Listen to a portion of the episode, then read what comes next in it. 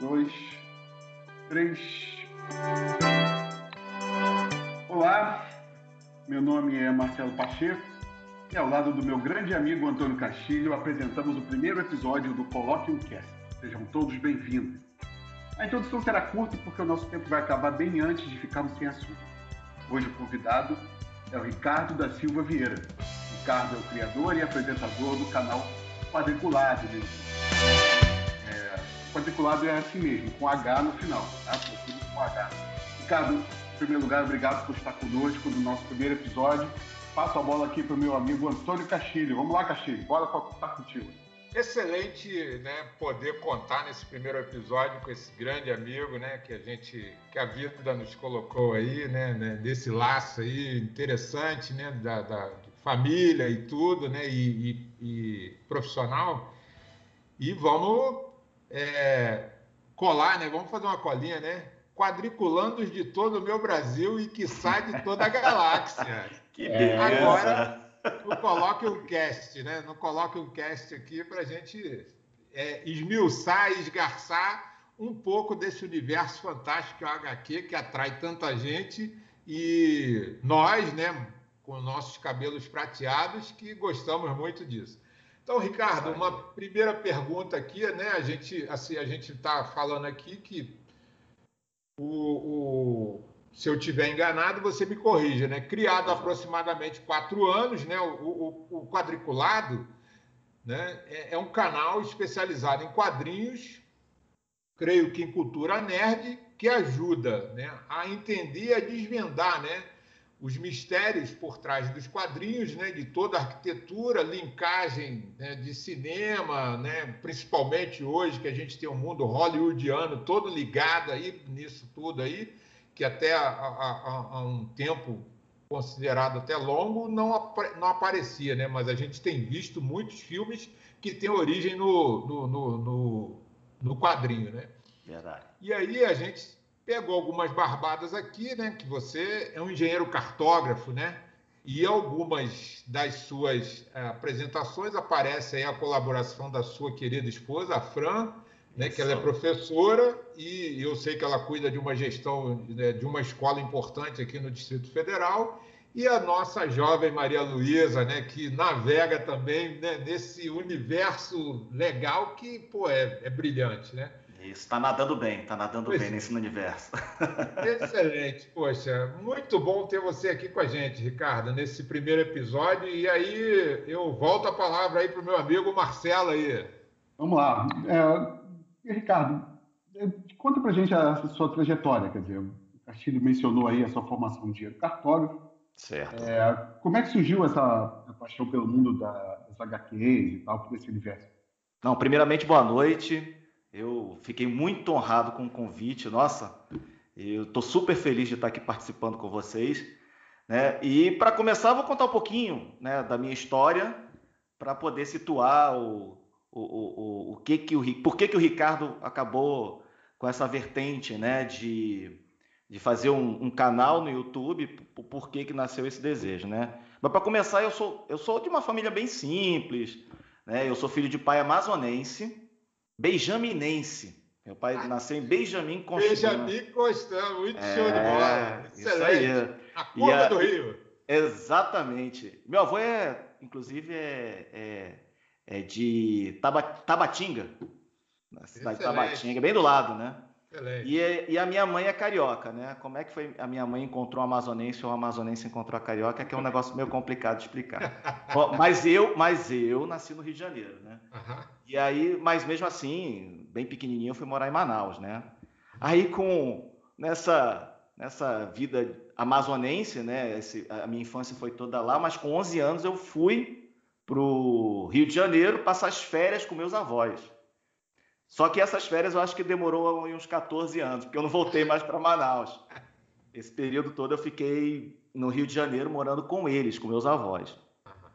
E é engraçado pensar porque, assim, falando um pouco da engenharia, né, da escolha da engenharia, porque na escola eu sempre gostei de é, disciplinas de humanas. Então, eu sempre gostei de história, sempre gostei de literatura, né? Eu sou leitor inveterado, assim, eu gosto mesmo de ler. e gostava muito de português, de língua portuguesa. Até hoje eu adoro língua portuguesa. Né? Eu, leio por, por, por, aprender e gostar mesmo, não, não tanto. Necessidade todo mundo precisa, né? todo mundo precisa falar bem, né? vamos dizer assim. Mas aí, como eu ia mal nas ciências exatas, digamos assim, eu acabei me motivando a buscar um curso que tivesse isso aí, porque eu falei assim, agora vai o racha, eu vou ter que aprender exatas. Eu não aprendi exatas na escola, mas na faculdade eu vou aprender. Aí foi o que, foi o que aconteceu. Mas eu comecei, na verdade, fazendo faculdade de física, na UFRJ, na Federal do Rio de Janeiro. Olha aí, Toninho. Excelente, excelente, muito bom. Aí, comecei fazendo física. Eu fiz um ano de, de física. É origem, origem de tudo. É origem de tudo. É origem de tudo. Mas aí é, na, fazendo faculdade e estudando ao mesmo tempo, eu acabei passando no ano seguinte para o Instituto Militar de Engenharia, para o IME. Uhum. E aí, sim, eu passei ali os dois anos fazendo aquelas disciplinas gerais, né, que todo mundo fazia, para no terceiro ano escolher a especialização. E aí que eu acabei conhecendo, nesses dois anos, nesse período de disciplinas comuns, eu conheci a engenharia cartográfica. Eu não entrei no IME querendo engenharia cartográfica, né? Lá dentro é que eu decidi. E o que, que a engenharia cartográfica basicamente faz? Ela faz mapeamento. Né? No geral, assim, as pessoas entendem, associam a engenharia cartográfica com mapeamento, mas não se restringe a isso. Né? O mapeamento é, um, é uma finalidade. Né? Na verdade, ela obtém, ela analisa, ela processa dados geoespaciais. Então, a gente trabalha com tudo que é tipo de dado geoespacial para justamente fazer isso, para fazer uma representação do terreno, seja ela qual for, né? Por isso que a gente fala, chama mais de carta do que mapa, né? Porque mapa é aquela, aquele visual, né? Aquele com escalas mai, é, é, bem, mai, bem maiores, né? Bem menores, na verdade. Uhum. Quanto maior a escala, maior o detalhe. É. Então as cartas têm mais, têm mais detalhes, né? Do que os mapas, né? A gente sempre associa o mapa, é muito simples falar, é falar do mapa do Brasil. A gente sempre fala isso, né? Então a gente trabalha mais com cartas, fala com, trabalha com mais níveis de detalhes. Tá? E, por incrível que pareça, tudo isso tem uma ligação muito grande com a minha paixão pela HQ. Por quê? Pelas histórias em quadrinhos. Né? Eu vou chamar de HQ aqui, tá? Mas é histórias em quadrinhos. Ok. Né? E por quê? Porque na cartografia, a linha que separa a arte da ciência é, é muito tênue. Né? A gente trabalha com meio artístico, a gente o mapa é uma arte, né? a carta é uma arte. Então, é, eu vi nisso, a minha, isso influenciou muito a minha escolha lá na, na, no, no, no IME, né? Por essa engenharia. E, e, parece que não, mas é isso. Essa ligação forte influenciou até essa escolha, né? E sou muito feliz com a escolha que eu fiz. Eu gosto, adoro engenharia cartográfica, assim como continuo adorando ler histórias em quadrinhos até hoje. E é isso, basicamente isso. Excelente.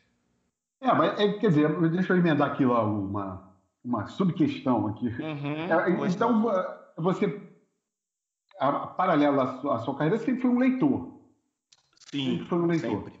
Sempre, né? Você sempre consumiu quadrinhos, né? Sempre, sempre. Todo tipo de leitura, livros também, bastante. Sempre gostei Sim. muito de leitura. E, e, como é que você saiu do fã de quadrinhos? Quer dizer, é claro que o YouTube é o que? O YouTube é de 2007, ou, né, no início do, da década de 2000. Como é que você partiu para essa ideia do canal? Né? Você falou, poxa, além de ser um consumidor Legal. de quadrinhos, né, eu tenho algo a dizer sobre eles. Né? Como é que você pensou isso? Pois é. é. Então, eu, eu sempre fui um obcecado pelo universo geek. Sempre, sempre. E, e isso principalmente quadrinhos, né? Então, eu, eu sempre acompanhei tudo que tinha a ver com o assunto. Né? E, claro, com a internet, a gente acaba acompanhando isso mais de perto. E em casa, né? o que é excelente. Né? Hoje em dia, a informação está tá muito ao nosso alcance, muito mais do que antigamente. E aí, como eu percebia que boa parte do que era discutido, principalmente o pessoal que era sério, o que eu chamo de sério era o pessoal que discutia mesmo, é, é, estudava para discutir sobre determinados assuntos dessa área do universo geek, e além de eu me identificar, eu me identificava muito com o que era dito, eu também pensava, cara, eu posso fazer isso também. Eu posso também discutir sobre isso. Porque ah, muito do que era discutido, eu falava, caramba, ele pensa da mesma forma que eu, olha que legal. Então, pô, por que, que eu não posso fazer o mesmo? Era, é, é, foi, foi isso, acho que o grande start de tudo, um grande início foi isso. Foi, foi a, a, a identificação. Tá? Mas aí a ideia ficou, do momento que eu comecei a, a acompanhar, devorar mesmo esse tipo de informação, a, ideia ficou um, um, bom tempo no papel. Não, não saiu do papel por um bom tempo. Aí até que um dia, olha só, aí eu vou contar por que, que o nome do canal é quadriculado. Uhum. Às vezes as pessoas falam, ah, porque você é quadrinho. Não, não é por causa disso, não. Uhum. É porque eu tenho fascínio por camisa quadriculada.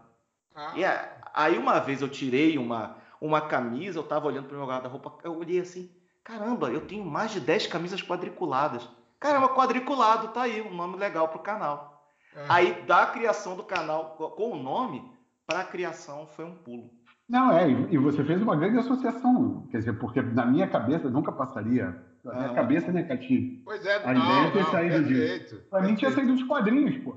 Pura e é, simplesmente. Era uma sacada interessante. Uhum. Vou, pegar é. um, vou pegar um gancho aqui agora, Ricardo, aproveitando aí, que e essa ideia do. Essa pergunta do Marcelo é interessante, porque lá na frente a gente ia perguntar, né? Sim leitor, colecionador de HQ, como é que você viu essa integração, né? Porque a gente hoje tem a facilidade de estar aqui na internet, né? Tô, nós estamos aqui em Brasília, Marcelo está no Rio, a gente está conversando, tem essa facilidade. Em qualquer lugar do mundo a gente consegue esse tipo de conexão hoje. E como é que foi essa integração, essa mudança do papel para esse meio digital, né? Que facilitou tudo isso na sua ótica?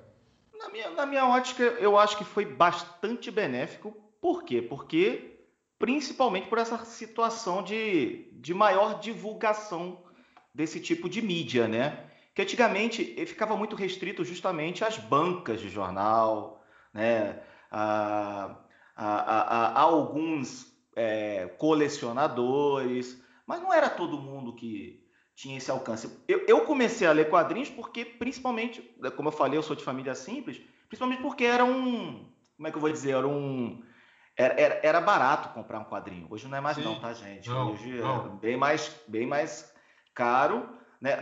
Mas em compensação, a, a, como é que a, a, o acesso a esse tipo de mídia aumentou maravilhosamente bem por causa ah.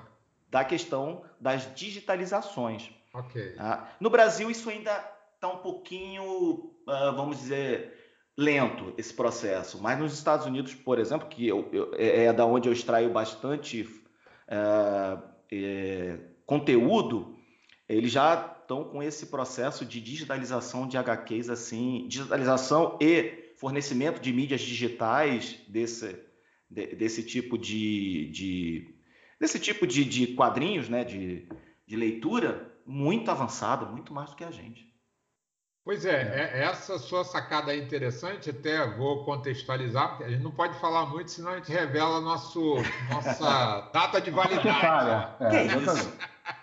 Aí eu, eu você falou aí de origem humilde, por eu tive muito acesso a quadrinho, porque meu pai era amigo de um italiano que era dono de uma banca de jornal no Rio. Legal. E aí, poxa, ele tinha que fazer as coisas, eu chegava da escola, né? E lia. Eu também gosto de ler bastante. Aí eu ficava, ele pedia para eu ficar na banca, eu aproveitava, né? Eu olhava quadrinho, revista, tudo que podia. É interessante. É, eu tinha uma, eu tinha verdadeiro prazer. É, até minha mãe, meu pai, eles ficavam apavorados quando se passava perto de uma banca de revista, porque eu tinha que parar. Eu uhum. tinha que parar e olhar. E eu não ficava contente em ter ido uma só, não. Eu não me contentava só com uma, não. Eu ia em várias. Então era, era terrível. Você falou do Rio de Janeiro, mas o centro da cidade para mim era, era, terrível. É, ter, terrível para meus pais, fantástico para mim, claro. Excelente, muito bom, muito bom. Eu, eu, Ricardo, uma outra coisa que me despertou curiosidade, Castilho, estou aqui fugindo do roteiro improvisando. Não, é. Ele falou isso, que a gente. Maravilha. Não é pegadinha, não é pegadinha. Não, não, é... não, maravilha, bate-papo, ótimo. É. Maravilha. É, porque você falou a coisa da, da, criação do canal e eu fiquei pensando realmente. Eu conheço alguns outros canais que falam de cultura nerd e tal. Uhum. porque essa coisa de você, além de, de criar coisa, é, de você pensar, eu tenho algo a acrescentar a esse universo. Né? Isso é interessante, eu, eu não tinha parado para pensar. A gente também, quando pensou em criar um podcast, tal, poxa, a gente tem. Qual o diferencial? A gente tem algum pensamento, né? algum tipo de opinião, de, de, é, de pensamento sobre um assunto que possa acrescentar o debate. E você tem isso, né? não, não, não só pela sua forma de apresentar, que eu acho muito interessante, né? tem a forma do, do canal, né? como conteúdo. Você pensou nisso? Você, você pensa nisso quando, quando tem roteiro, quando você escreve um roteiro? Penso, penso sim. É, principalmente porque eu quis que o canal ele tivesse uma vertente muito mais informativa. Eu vejo que, principalmente no YouTube, muita especulação sobre o mundo dos quadrinhos. Então, acontece um determinado, digamos, um, um determinado episódio em uma série, ou em. Eu falo série assim, numa série de quadrinhos, numa saga né, de quadrinhos. É, Mas eu posso também falar do, do. Isso, do. Eu posso falar isso de todo, todo, todo, todo produto geek, né? Série, filme, desenho. E passava aquilo e começava a se especular muito sobre aquilo que havia acontecido, com pouquíssimos acertos.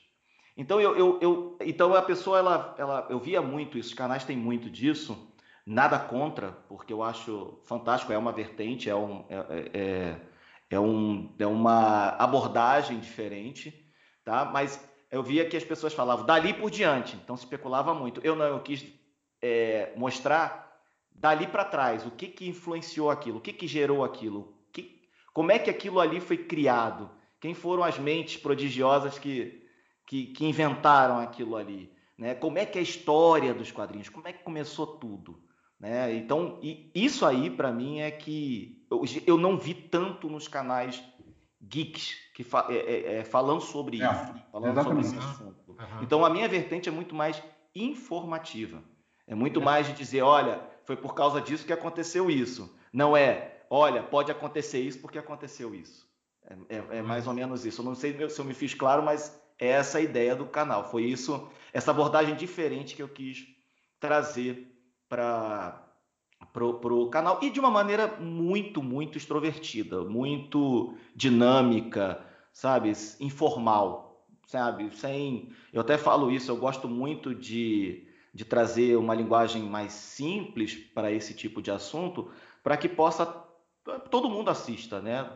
Do, dos cabelos platinados, você está falando isso aí, mas eu também estou com muitos. Até os mais jovens, os, uhum. as crianças e os jovens se identificam muito com o canal por causa disso. E é legal porque acaba a gente se tornando uma referência sobre isso. Sim, claro, claro. Muita gente pergunta, poxa, Ricardo, como é, por que, que aconteceu isso? Quem é esse personagem? Por, da onde ele surgiu? Quem criou? Né? Isso eu sempre fui fascinado, eu sempre fui fascinado pela história das histórias em quadrinhos.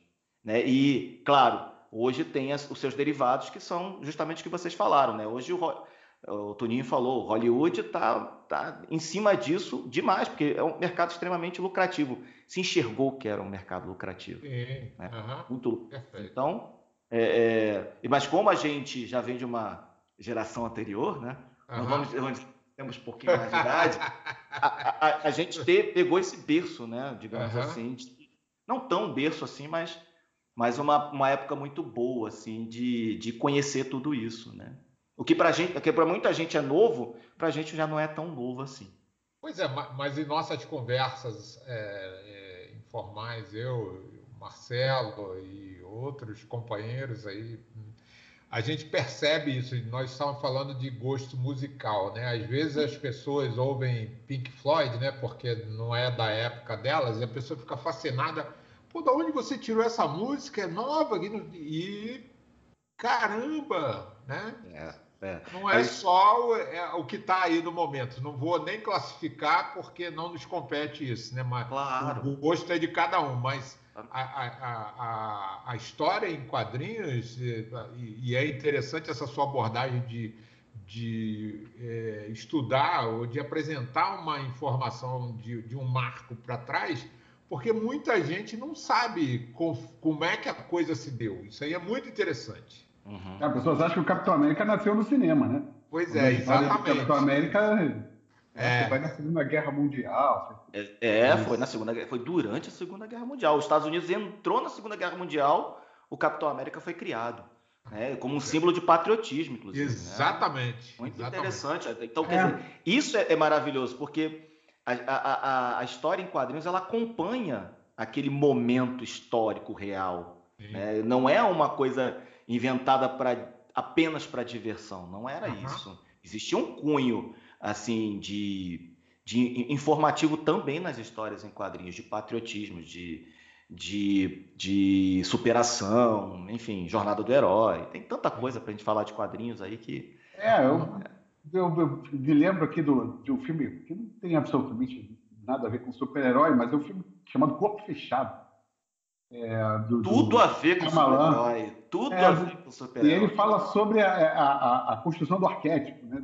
Isso. Como é a coisa do vilão, do herói e tal. Isso é uma coisa interessante. O quadrinho está aí para nos divertir, mas ele também é um símbolo, né? De, Perfeito. Não só de época, né? como de, de representações humanas também, né?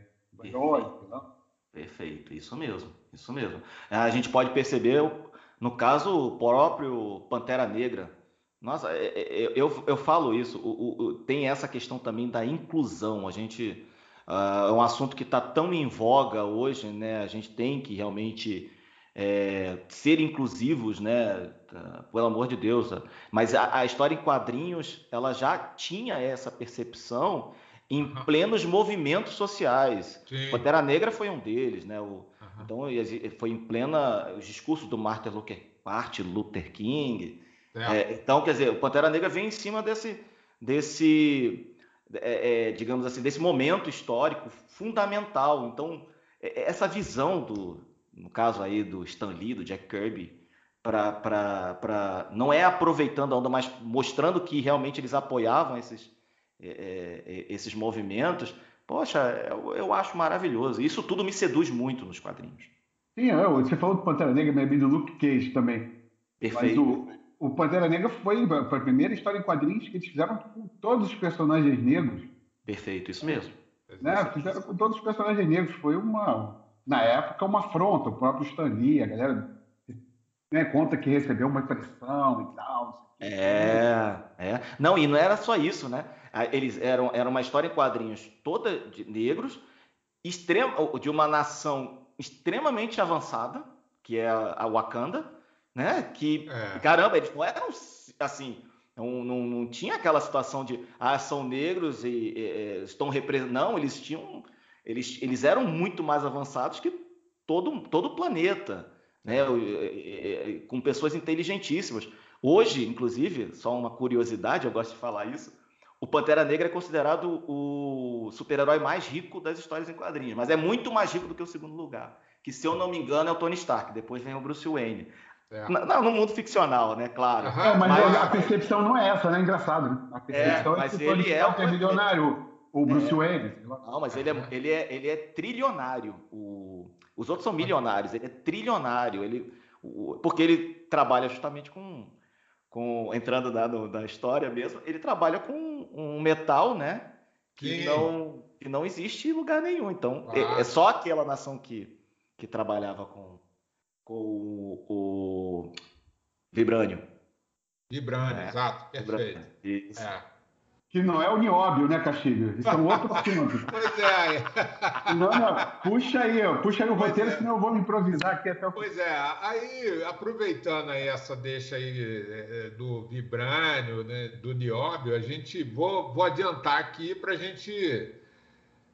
Na, a gente tinha reservado aqui uma pergunta com relação a, a, a essa riqueza de detalhes que o quadrinho né, proporciona da informação, da interatividade né, e, e, da história. Como é que você vê isso, Ricardo, com relação ao, assim, ao estímulo né, e a geração de conhecimento para você poder contextualizar e utilizar isso em educação, por exemplo? Ah, eu, eu, eu percebo isso. A gente é, acho que é, é, o que nós estávamos conversando antes tem tudo a ver justamente com esse com essa abordagem. Né? Justamente isso, a gente consegue entender dentro daquela situação né, da criação de determinados personagens, de personagens, de, da, da, da evolução deles, do momento é, filosófico, social, econômico, político. Um, um, exemplo muito claro disso também, a gente falou do Pantera Negra, é um deles, mas o próprio Superman, pô, Superman, ele entrou justamente bem no iníciozinho ali da Segunda Guerra Mundial e num período que os Estados Unidos estavam justamente é, passando, né, na verdade, transpondo 10 anos, na verdade, daquele período de recessão, né? Sim. Então, uhum. é, é, eu acho interessante também esse link para que, é, a, a, a, inclusive o jovem, né, que muitas vezes acha que, ah, não, jovens, não só jovem, muitas vezes as pessoas falam, né, comentam, isso é um, até um estereótipo. Ah, HQ é coisa de criança. Mas uhum. quando a gente faz esse link, essa, essa, essa ligação com, com, esse, com os momentos históricos, filosóficos, econômicos, como eu falei, da recessão, é interessante ver o quanto isso pode favorecer a, a educação. Principalmente, eu estou falando, é, é, é, muito rico em, em, informações. Eu falo de HQs infantis, infantos juvenis e até mesmo HQs de adultos. Tem muitas aí que contam histórias mesmo, né, romantizam de repente alguma coisa, mas contam histórias de, de literatura, histórias de, de momentos históricos, digamos assim. Tantos. É. Né? A gente tem aqui no Brasil, a gente tem um, o Doutrinador, não sei se você já Doutrinador. falar, né? que é um, é um herói que, que busca aí se vingar justamente da corrupção que assola o nosso país. Uhum. Né? Então aí, tá vendo já uma vertente política dentro do, dos quadrinhos. Então, ou seja, tem o Capitão América, a gente falou agora, né, em plena Primeira Guerra Mundial. A primeira capa do Capitão América, ele socando o Hitler. Em plena Segunda Guerra Mundial. pois é. É muito interessante. É, o, é, o politica, politicamente correto ao extremo, porque o Hitler não era unanimidade ainda naquele tempo. Né? Exatamente. Exatamente. É. Então, foi, é, é, eu, eu falo, tem duas coisas que, para mim, foi um, um, Principalmente na Segunda Guerra Mundial, que foi uma afronta é, é justamente essa capa do, do, Capitão América número 1 e o filme do Chaplin, o Grande Ditador. Grande Ditador. Ditador. Ele fez Perfeito. em plena Segunda Guerra Mundial. Né? Impressionante. É genial. Genial mesmo. Perfeito. É, eu queria só, só, só lembrar de uma outra coisa, a gente falou de educação também. A gente tem no, no, Brasil também uma vertente interessante de transformar romances em quadrinhos também.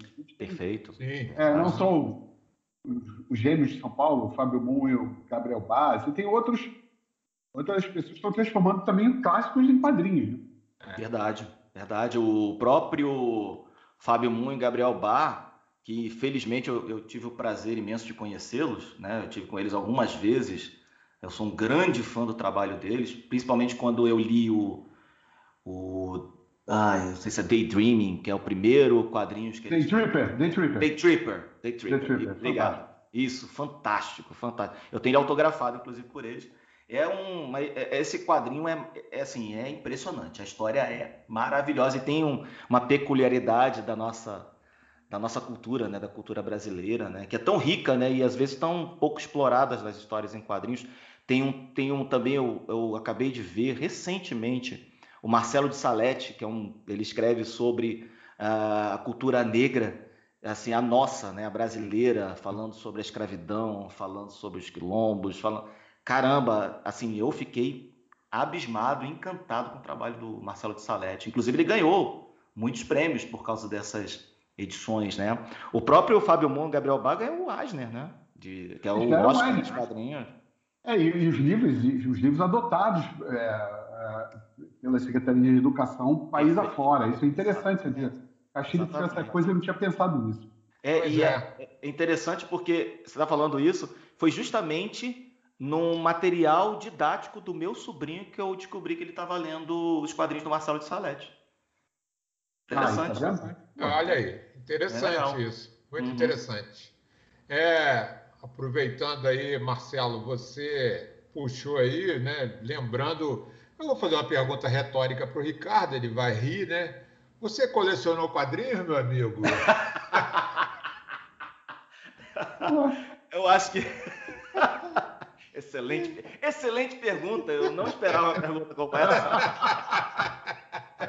Pois é, Rapaz, poxa. sou um obcecado com a, é, é, é, é porque o quadrinho de papel é, é, é, uma loucura, né? Poxa, eu tinha uma pilha em casa, aí depois marmanjo, né? Já trabalhando para mudar, carregar aquelas caixas, né? Pô, me doeu muito ter que me desfazer de alguns. E hoje a minha filha mais velha coleciona esses quadrinhos caros hoje aí, que são essas revistinhas é, caras. É. Né?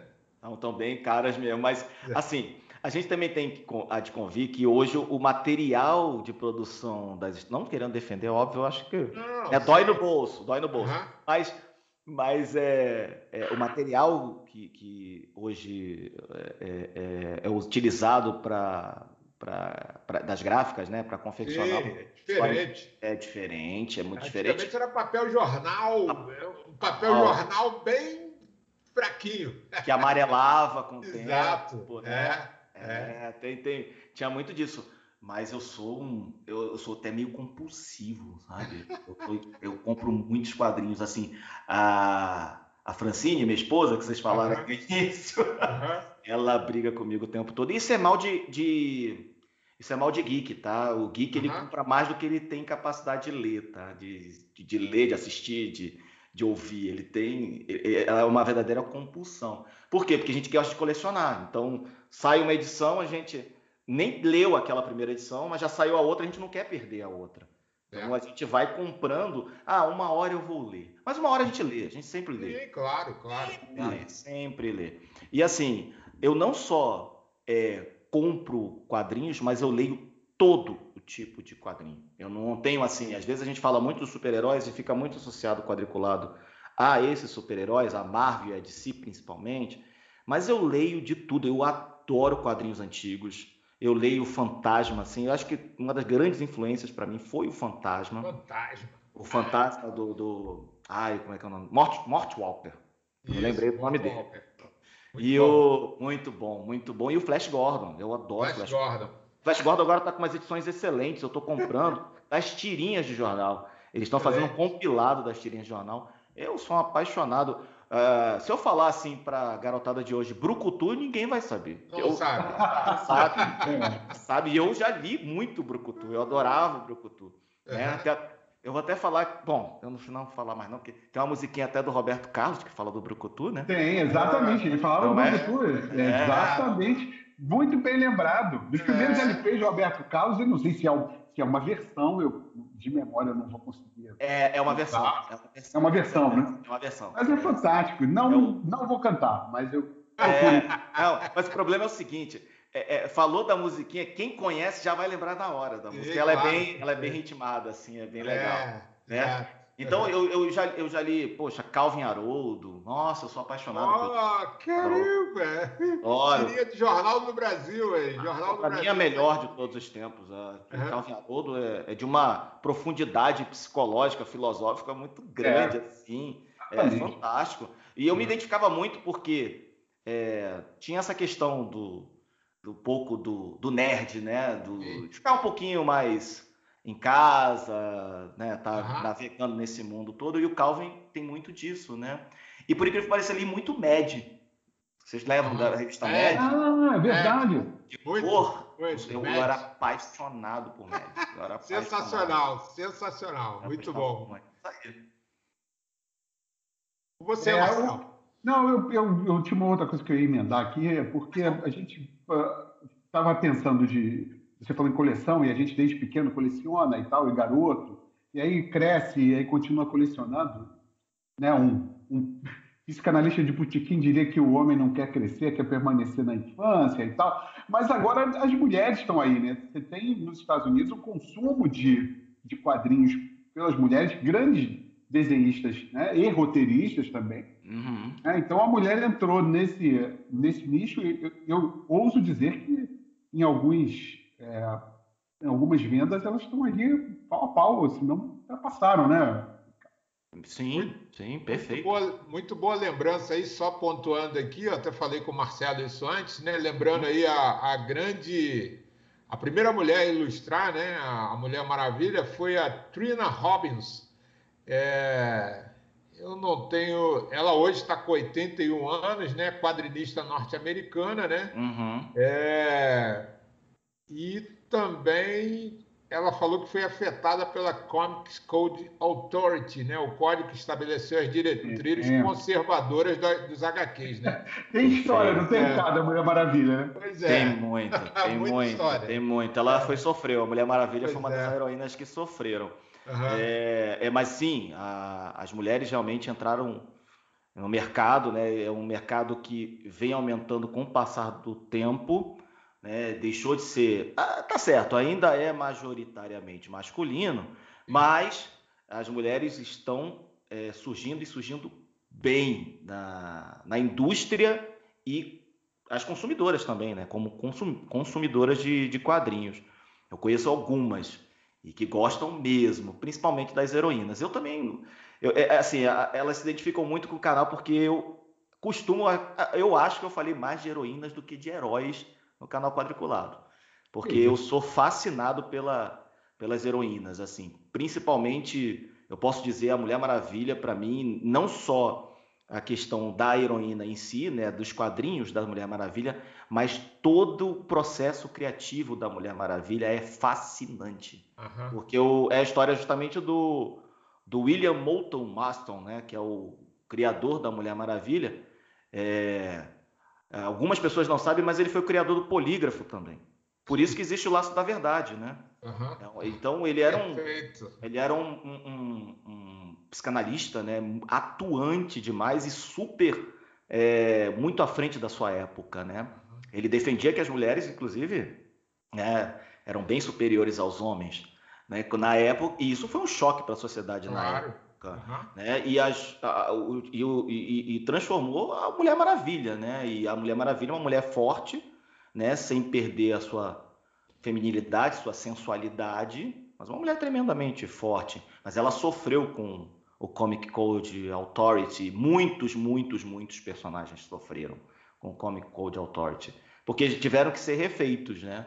Sim. Todos eles, muito, alguns deles, na verdade, porque eram histórias mais é, pesadas, entrou-se na linha política, então houve uma caça às bruxas nessa época. É. Tinha que passar por esse selo. Né? Tanto é que foi através do Comic Code Authority que é, teve a transição da era de ouro, em que surgiram os super-heróis, né, para a era de prata, em que eles tiveram que é, se atenuar um pouquinho, não se envolver em tantas uh, polêmicas. Uma das maiores polêmicas que persistem, que persiste até hoje, é o do Batman e do Robin, né? Uhum, porque, é. foi, porque foi justamente um escritor, um psicólogo, que agora vai ser difícil eu lembrar o nome dele, que ele escreveu a, a, a Sedução dos Inocentes, se eu não me engano, o nome do livro. E aí uhum. ele sugeriu que todas os, todos os heróis tinham uh, naqueles naquelas aventuras uma mensagem subliminar de, é, de, de, de, é distorcida, né? Claro, é. de, né, de, de contra a família, né? É, de contra de serem contra os padrões, né? De, de... Contra os padrões da época, exatamente. É. Isso aí, isso aí. Então, é isso aí que mudou. Inclusive, tiveram que realmente re reformular todas as histórias de quadrinhos todos os personagens, principalmente, e uma delas foi a Mulher Maravilha, que sofreu com isso. Só para lembrar aí, né, a gente falou da internet que ajuda, né? O autor é o psiquiatra alemão Friedrich Wertmann. Isso. Wertham, Wertham, Wertham, Wertham, Wertham, isso mesmo. É. Wertham. Isso, exatamente. Isso mesmo, isso, é. mesmo. isso aí. É. É, é, é. é, mas é interessante também essa transição, porque Uh, trouxe também uma nova vertente. Não nos esqueçamos, isso é interessante, por mais que seja, claro, a gente abomina qualquer tipo de censura, mas na época a gente tem que entender também que foi o início da Marvel Comics. Pois né? é, na não. É... E é época, né? A, a gente vê essa transição, a nossa geração está vendo isso aí, teve uma época, liberou-se tudo, agora a gente está vendo uma ascensão mais conservadora e algumas coisas, alguns padrões são determinados pela época é, psicossocial que a gente vive. Exatamente, é, é, o que eu gosto de falar, né? É uma frase batida, mas é a verdade. Um texto sem contexto é pretexto. É. A gente tem que é, contextualizar aquele momento. A gente Sim. tem que entender o que, que aconteceu naquilo ali. Por isso, é, é, e, e, aí, a, quando a gente contextualiza, a gente não. Mesmo que de repente a gente tenha as nossas opiniões que divirjam daquela, daquela, daquele roteiro, a gente uhum. vai entender e vai ficar fascinado, porque vai entender que aquilo ali foi de uma época.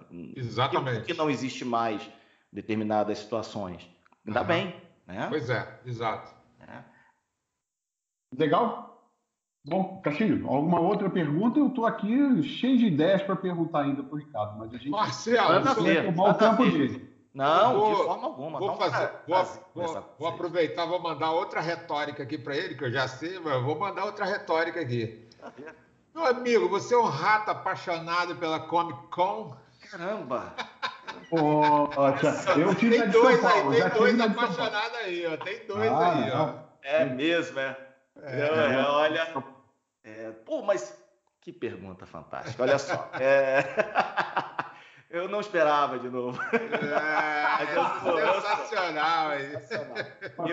Eu, eu, sou um invet... assim, eu sou eu sou louco por qualquer lugar que eu possa ver, ouvir, conversar sobre mundo geek, né? Mas ah, e isso aí ainda está inserido o, o mundo do cosplay, né, pô?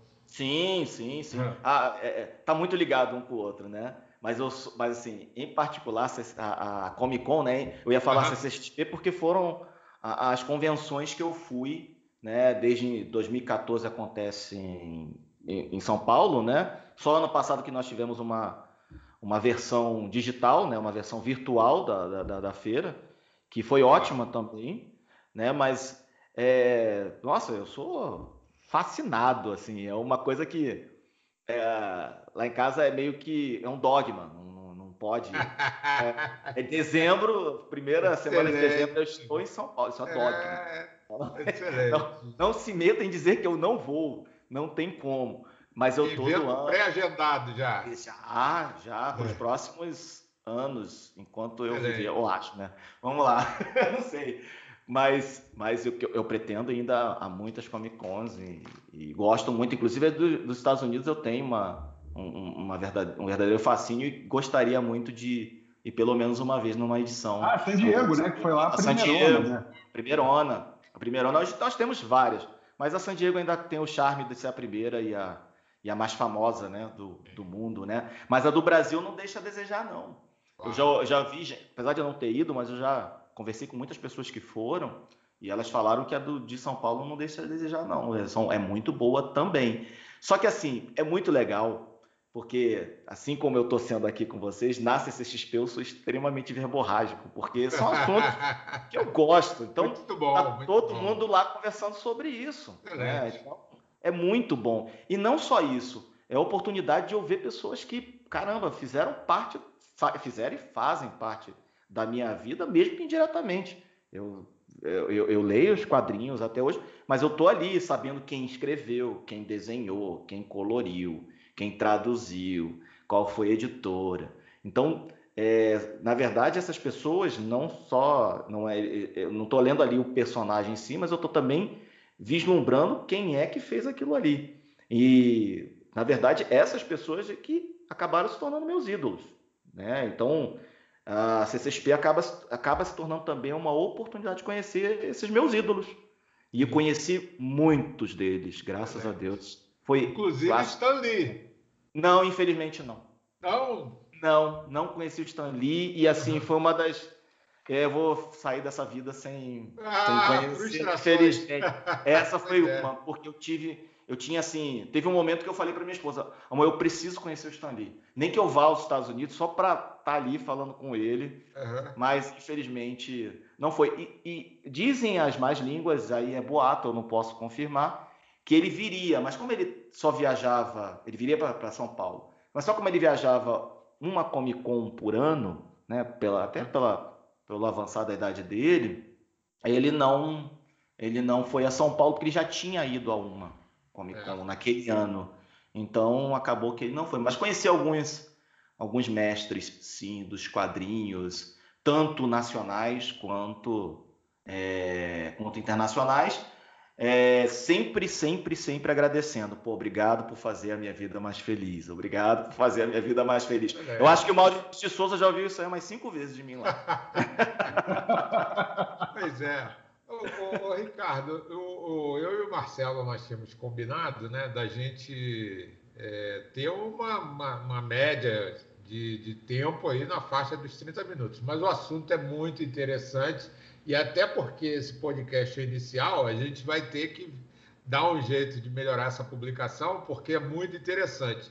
Uhum. E nessa linha de raciocínio aí agora, a gente falou de Stan Lee, Alan Moore já apareceu, Frank Miller, Dave Gibbons, entre outros pelo mundo, né? E, e aí eu vou encaixar nessa pergunta ainda, você já falou Maurício de Souza, Uhum. Vou lembrar aqui de Fernanda, que vai aparecer em alguns episódios nossos aqui também, né? Para representar o lado feminino e a gente convida numa próxima oportunidade, se a Fran puder, junto com a Maria Luísa aparecer também, a gente está claro. aí. Aliás, a Fernanda é uma grande quadriculanda. Pois é, eu sei, eu sei. Grande quadriculanda, sou muito a... grato a ela. Ela me lembrou aqui do saudoso Daniel Zulay, que a gente perdeu ah. né, ano passado, né? Aí a gente falou também dos mineiros Eduardo Damasceno e o Luiz Felipe Garrocho. Você uhum. falou aí do Fábio Mundo, Gabriel Bar, né? Essa projeção, como é que você vê assim essa representação no universo geek no, na, no HQ? Ah, é, é, assim, é formidável, não tenho ah, que e falar. Sem, sem assim, ah. a, gente, a gente cometer uma, uma gafe aqui de não citar é, outros cartunistas, né, que eu, eu, vi aí em alguns episódios do, do próprio quadriculado, você citando alguns é, autores brasileiros que trabalham ainda, inclusive fora do Brasil, né? Sim, sim, tem muitos, tem muitos, claro. E a, mas a produção nacional de quadrinhos ela é espetacular eu assim muitas vezes lamento que ela não tenha a projeção que ela merecia ter. Né? Tem alguns quadrinhos ainda aí muito ocultos, né? que ainda não foram tão divulgados assim, mas é, são produções assim extraordinárias. A boa parte desses que você falou e que citou, é, eu conheci pessoalmente também, né?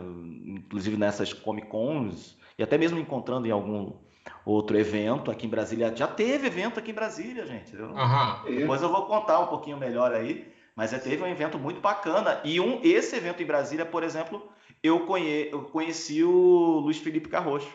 Certo. E, e, a gente. E é bacana porque a gente fez uma roda de discussões. Eu, eu com ele e mais umas pessoas ali. Eu estava assim no embrião do quadriculado, não era nem quadriculado, como eu falei para vocês.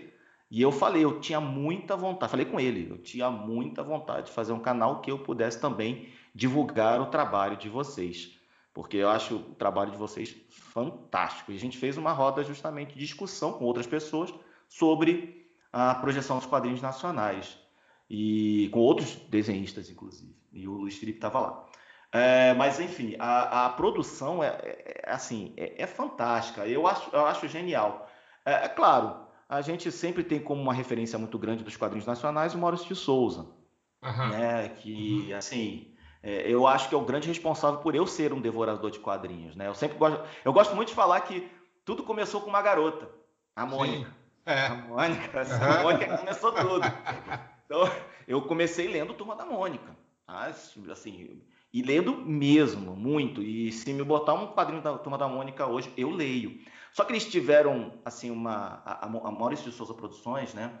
É, teve uma, uma, uma ideia genial de trazer, de reinventar os personagens da turma com grandes artistas nacionais.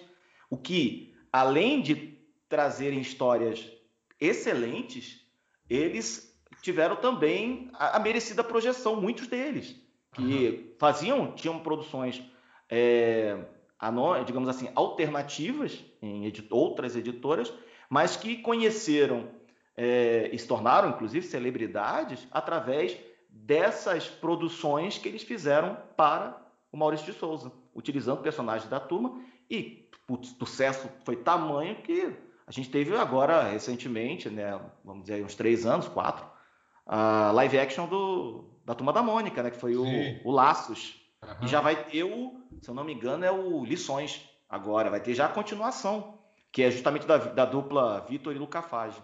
Então, assim, eles já tinham produções antes. É, eles já é. tinham várias produções antes. Mas foi com ele, com a, com a Turma da Mônica, que eles tiveram uma, uma projeção nacional, assim, e que foi, assim, avassaladora. Isso é, é muito legal, muito legal. O Luiz Felipe Carros fez do Bidu. Aham, Bidu, famoso Bidu. Caramba! É, eles fizeram com o Louco também, não foi, Ricardo? Eles fizeram, fizeram com o Louco, fizeram com Chico Bento, fizeram uhum. com Astronauta, uhum. né? Piteco. Bom, só é. personagens fabulosos da Turma. Aliás, é, é, é, muito rica, né? A Turma da Mônica, ela é... Não, ela e é fantástica essa conexão nesse diálogo, né? De uma geração mais antiga. Sim, sim. É. E são graphic novels, né? São quadrinhos sofisticados, são, são coisas é, muito, muito bem feitas, assim. E, e, e, e é maravilhoso, assim, a, a, a, própria Maurício Souza Produções, né? Ela tem, assim, um, um, uma questão de gerações. Hoje quem está à frente é o neto do Maurício de Souza. E ah, tá é? trazendo coisas, é, tá trazendo coisas muito boas, muito novas. E, e também sem esquecer do passado. Isso é que é Sim. legal. Isso que é, é legal. Né? O Maurício Souza está sempre à frente dos painéis, por exemplo, do, do, do, dos eventos, é, é, o cara. É o cara. É, tem, eu acho interessante a, a, trajetória tanto do Maurício quanto do Stanley. Né? Ambos viver, tiveram né, uma vida longa e, e puderam apreciar né, o, o, o sucesso da, das personagens em outras mídias, em outras coisas. Impressionante você ver o Stanley fazendo umas participações nos filmes da Marvel, né? Gravando uhum. participações. E o Maurício ainda é, né, até antes da pandemia, ainda participando da, das feiras né, uhum. e assistindo um, novo público, né, consumidor da, das personagens. É muito interessante. É verdade, e sempre antenado. Quadrinho, quadrinho faz viver bastante, viu, Castilho? Então, é. Pois é. é... Não, eu, eu, você vê, eu tô, tô, pegando uma barbada aqui agora, só para lembrar e contextualizar aqui ainda mais, né? A, a tem uma matéria aqui de 2020, de janeiro de 2020, falando na, na, na revista Galileu, falando como as histórias é, em quadrinhos surgiram e se tornaram tão populares, né? Uhum. A primeira, nossa, fala de um HQ aqui interessante, né? As Aventuras de Inhoquinho Impressões de uma Viagem à Corte. Interessante, 1869, uhum. 150 anos praticamente. Olha só. Poxa, e, e o Yokin foi, inclusive, um personagem que foi muito é, é, contextualizado nas piadas do Chico Anísio. O Chico Anísio falava muito do Yokin. Ah, que legal. Que era aquele camarada é. que saía do interior para a cidade. Interior, é, exatamente. Mas a gente não sabia que isso tinha vindo daí. Pois é, exatamente. Show, muito é. show de bola, né? É. E essa, essas... Esse, nos, na primeira história em quadrinhos que se tem conhecimento, pelo menos assim, foi considerado uma história, uma tirinha, né? foi francesa. Né? O pessoal associa muito com, uh, com os Estados Unidos, né? porque uh, os Estados Unidos estabeleceram essa é, é, é, como, como símbolos, né? Os heróis não eram apenas é, super-heróis, eram símbolos, né? Principalmente os heróis quando começou foi primeiro foi o Superman, né? O primeiro super-herói de verdade, assim, né? Porque antes tinha os. Flash Gordon não era super-herói, eles eram heróis, né? Uhum. Não tinham poderes, digamos assim. O uhum. Mandrake era um mágico, né? Era. Que era um poder, era um, era um mágico. Não que as histórias não sejam. São fantásticas, eu acho as histórias do Mandrake maravilhosas. Mas ele não era um poderoso, o fantasma não era poderoso, né? Apesar de as pessoas terem a crendice de que ele era, porque era o espírito que anda, né? Exato. Mas eram, gera, eram gerações, né? Até ah, isso. É, o, fantasma, o fantasma tinha essa condenação espiritual, né? Ele não morria. Ele morria. Não morria. É. Sempre, tinha, sempre tinha aquele personagem uh, fantasiado, né? Digamos assim.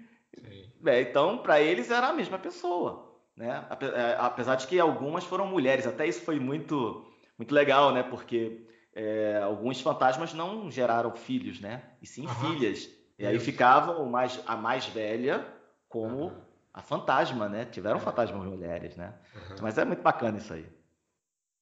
Poxa, é isso Marcelo, aí. eu acho que assim. Não, poxa, a gente Pô, foi ótimo. Consegue, a gente Vou não consegue. É, a gente, isso, e a gente não consegue esgotar tudo isso, não. Mas tá, não. já está marcado um novo convite para o nosso amigo aí quadriculado Uma satisfação. É uma, vai ser uma satisfação de novo. E, tem muita, e... muito assunto, né? Mas não tem jeito. Assunto geek não, é, é infinito.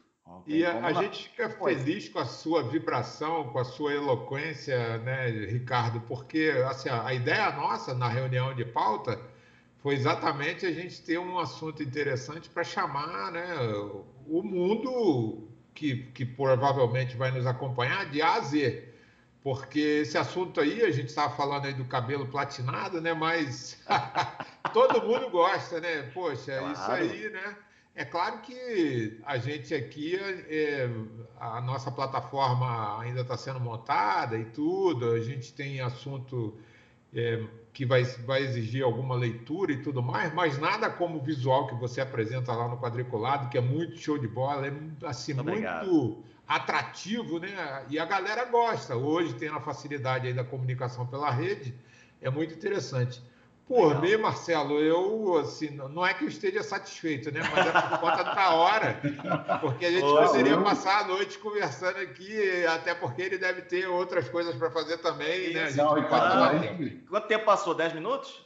Nada, que isso, como quase uma hora. Ricardo, só reiterando o agradecimento e lembrando a todos que é quadriculado com H no final, se você procurar no YouTube. Quadriculado, estou na, nas redes sociais também principalmente no Instagram. Eu tô lá no Instagram, se eu colocar quadriculado com H é o único canal que tem lá. E eu tenho uma novidade em primeira mão para vocês. Opa, Sim, opa. Eu vou falar aqui no Coloque Podcast essa, oh. essa novidade.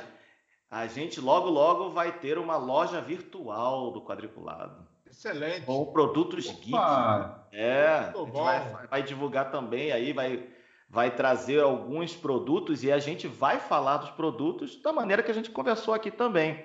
Então, se eu apresentar um, boneco, um colecionável, um action figure, né? Tem tantos nomes hoje, né? Cada um entende uma forma, mas fica ali o, a ideia. Quando eu apresentar, eu vou falar sobre aquele personagem, falo sobre a história, né? Então, a gente vai também apresentar isso basicamente também no Instagram, mas logo logo a gente vai estar tá tá tendo essa em primeira mão. Eu não faria isso para ninguém ainda. Você ouviu primeiro no Coloque um Cast. É, exatamente. Lá vamos nós gastar dinheiro no, na loja virtual do quadriculado. Excelente. Poxa, não, tem um, muito tem um desconto, tem um desconto especial, especial para vocês. Excelente. É, muito bom. É. Pô, gente, pô, muito obrigado. Pô, Castilho, pô, valeu, Zaço, né? Pois é, eu falei para você que ele era igual você, um cara interessante, poxa, tem um, né, uma, uma, juventude vibrante, né? Poxa, é um grande amigo e assim, uma enorme satisfação estar com ele aqui nesse primeiro episódio nosso aqui do nosso podcast, né? O Colóquio, que é nada mais é do que uma conversa, que a gente adora fazer isso, e espero que a gente possa contar com a sua presença aqui em outras oportunidades. Mas, é, só o Marcelo vai fazer o fechamento aí, mas só lembrando, coloque um. É, tem uma proposta interessante que a gente está voltado é, para o mundo de ciência, tecnologia, inovação e esses assuntos é, que inferem é, novidade, né, que chamam novidade né, e tudo mais. E a gente não poderia deixar de abrir, né, poxa, com um assunto tão interessante conforme HQ e o mundo geek, né, que chama muita atenção hoje por conta da mídia, das mídias digitais, né? Sem dúvida nenhuma. Eu vou aproveitar para agradecer pelo convite. Poxa, para mim foi uma honra ter sido o primeiro entrevistado do ColoqueCast. Eu desejo a vocês todo o sucesso do mundo. Foi um bate-papo assim extraordinário. Eu lamento realmente que o tempo tenha passado tão rápido. A gente podia ter mais, eu, eu tinha tanto para falar ainda, a gente tem muito para falar, mas sim, eu aceito o convite e volto sim um dia para a gente poder Excelente. a gente não só complementar e falar sobre outros assuntos. Tem, como eu falei, é, são infinitas possibilidades no universo. É um universo, né? Então a gente Perfeito. já, pode, pode pensar dessa, dessa forma, né? E é. poxa, muito obrigado mais uma vez aí, tá? Sucesso mais uma vez. Tudo de bom para vocês e contem comigo sempre, tá? É, eu vou falar o que eu falo sempre no final de cada vídeo, né? Um grande abraço quadriculado. Excelente. Excelente. É, Não poderia ter outro fecho, um fecho melhor, Cadinho. Isso aí. Pois é, muito foi, bom. Muito foi apenas bom, o primeiro episódio do é. Coloque o Cast. Aguardamos vocês no próximo. Isso aí, gente. Obrigado, Castilho. Obrigado, Ricardo. Obrigado. Valeu.